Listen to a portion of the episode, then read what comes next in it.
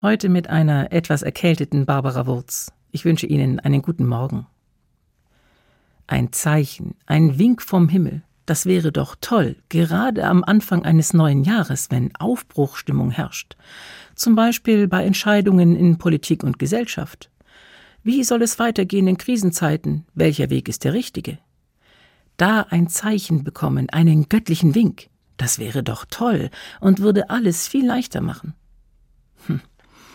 Eine biblische Geschichte erklärt vielleicht, warum ich da trotzdem so meine Zweifel habe. In der Geschichte geht es um einen Politiker, einen König namens Ahas in Jerusalem vor über 2000 Jahren. Ahas steckt politisch in einer echten Bedrohungslage, aber er ist ein Glückspilz, denn Gott selbst sagt zu ihm, Lieber Ahas, ich mache dir die Entscheidung leicht. Ich gebe dir ein Zeichen, dass es besser ist, wenn du nicht versuchst, noch mächtiger zu werden und deshalb irgendwo in den Krieg ziehst. Falls doch, wird das böse Folgen haben. Aber König Ahas ziert sich. Seine Machtfantasien aufgeben, das will er nicht hören, und so ein göttliches Zeichen will er nicht sehen. Ich fürchte, diese Geschichte ist ein Spiegel dafür, wie es auf der Welt meistens läuft, auch heute, und das ist frustrierend. Aber, so erzählt es die Bibel, Gott schickt trotzdem ein Zeichen.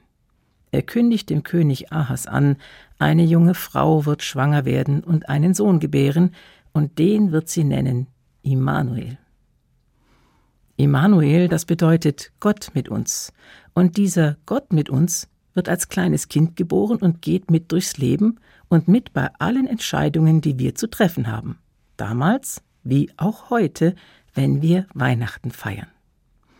Und wenn wir den falschen Weg einschlagen, so wie König Aas in der biblischen Geschichte, dann ist da immer die Hoffnung, dass es wieder Weihnachten wird und Immanuel, der Gott mit uns, wieder neu geboren wird. Und noch ist ja Weihnachtszeit. Und ich möchte dieses Zeichen, diesen Wink vom Himmel nicht vergessen, auch wenn das neue Jahr so langsam Fahrt aufnimmt. Barbara Wurz, Stuttgart, Evangelische Kirche.